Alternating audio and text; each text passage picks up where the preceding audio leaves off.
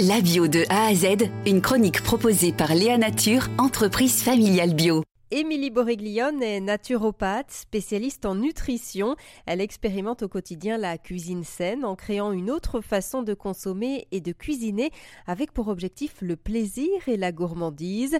Mais alors qu'est-ce qu'une alimentation saine? La réponse d'Émilie Borreglione. Alors je trouve que le mot alimentation saine, il n'est pas évident parce que peut-être ça peut être un peu culpabilisant d'imaginer alimentation saine. Et je trouve que finalement chacun peut avoir un équilibre différent. Ça, c'est important. Euh, je pense qu'aujourd'hui, beaucoup de personnes aimeraient avoir une réponse en se disant c'est ça et pas ça. Mais en fait, ça dépend de chacun. Déjà, ça dépend de notre âge, si on est un homme, si on est une femme, de nos préférences aussi. On a le droit d'aimer certaines choses et, peut-être de ne pas en aimer d'autres. Et de trouver un équilibre au fur et à mesure. Je pense que ce qui est important, c'est de suivre les saisons. Et après, avoir quand même quelques connaissances sur l'équilibre d'une assiette, notamment en termes de protéines, de glucides, de lipides, donc les sucres, les gras, les protéines et l'importance des fruits et légumes dans notre alimentation aussi. Et pour moi, l'équilibre, il se fait pas sur une assiette, il se fait pas sur un repas, il se fait sur une journée, sur une semaine. Donc même si à un certain moment on peut avoir un déséquilibre sur un repas, c'est pas la cata.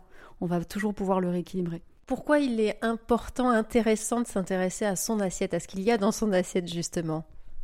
Alors c'est une question qui est euh, passionnante, je trouve aujourd'hui, parce que finalement on fait peut-être pas assez le lien avec ce qu'on met à l'intérieur de notre corps qui va se transformer, euh, qui va générer l'énergie, ou pas d'ailleurs, ça dépend ce qu'on y met. Et derrière, euh, on va évacuer les choses dont on n'a plus besoin. Donc s'intéresser à notre alimentation, c'est s'intéresser à notre euh, énergie, à l'énergie qu'on a envie d'avoir. Donc pour moi, c'est assez essentiel.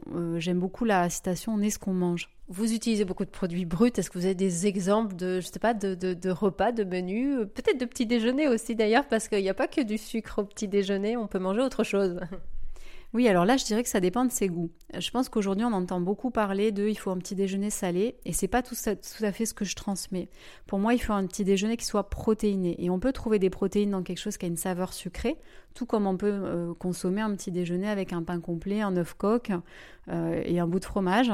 On peut aussi se faire un porridge euh, avec de l'avoine, une pomme, des épices, et ça peut être très très gourmand. Donc c'est deux exemples de petits déjeuners totalement différents, qui sont quand même protéinés avec deux saveurs différentes. Moi, j'utilise beaucoup l'avoine parce que je trouve que ça permet à la fois de faire des galettes sucrées ou salées. Donc on peut venir râper des légumes, mélanger avec un œuf, quelques flocons d'avoine et avoir des galettes super sympas pour les enfants. Euh, moi, j'utilise beaucoup les légumes euh, et je varie beaucoup les cuissons.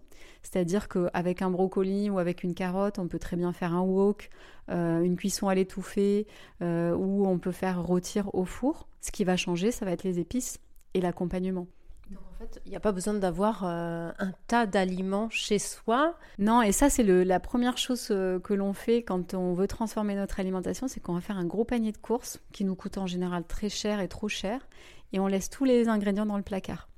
Donc moi, ce que je conseille, c'est d'abord d'avoir des épices de qualité, euh, une bonne huile, et ensuite, c'est les mêmes produits qu'on peut avoir. C'est juste qu'on va avoir, en général, la technique, c'est d'avoir 5-6 euh, bocaux euh, exposés dans notre cuisine pour pas les oublier au fond du placard, en ayant une bonne farine, un peu de riz, des pâtes, pourquoi pas, des légumineuses qui sont souvent oubliées de nos assiettes et qui pourtant sont pas du tout chères et sont une bonne source de protéines, donc des lentilles vertes, des lentilles corail par exemple.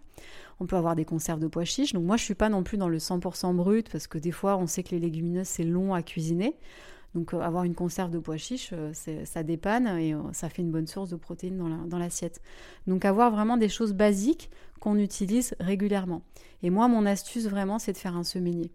Ça change beaucoup de choses parce que ça permet de faire des courses qui sont plus construites, sans gaspillage. Et puis ça permet d'avoir un roulement sans avoir cette charge mentale en arrivant le soir et en se disant oh là là, je sais pas quoi cuisiner. Donc du coup, bon ben tant pis, je fais des pâtes et puis comme d'habitude. Si vous êtes en manque d'inspiration en cuisine, Émilie Boriglione propose 100 recettes dans le magazine Esprit Veggie de cette fin d'année.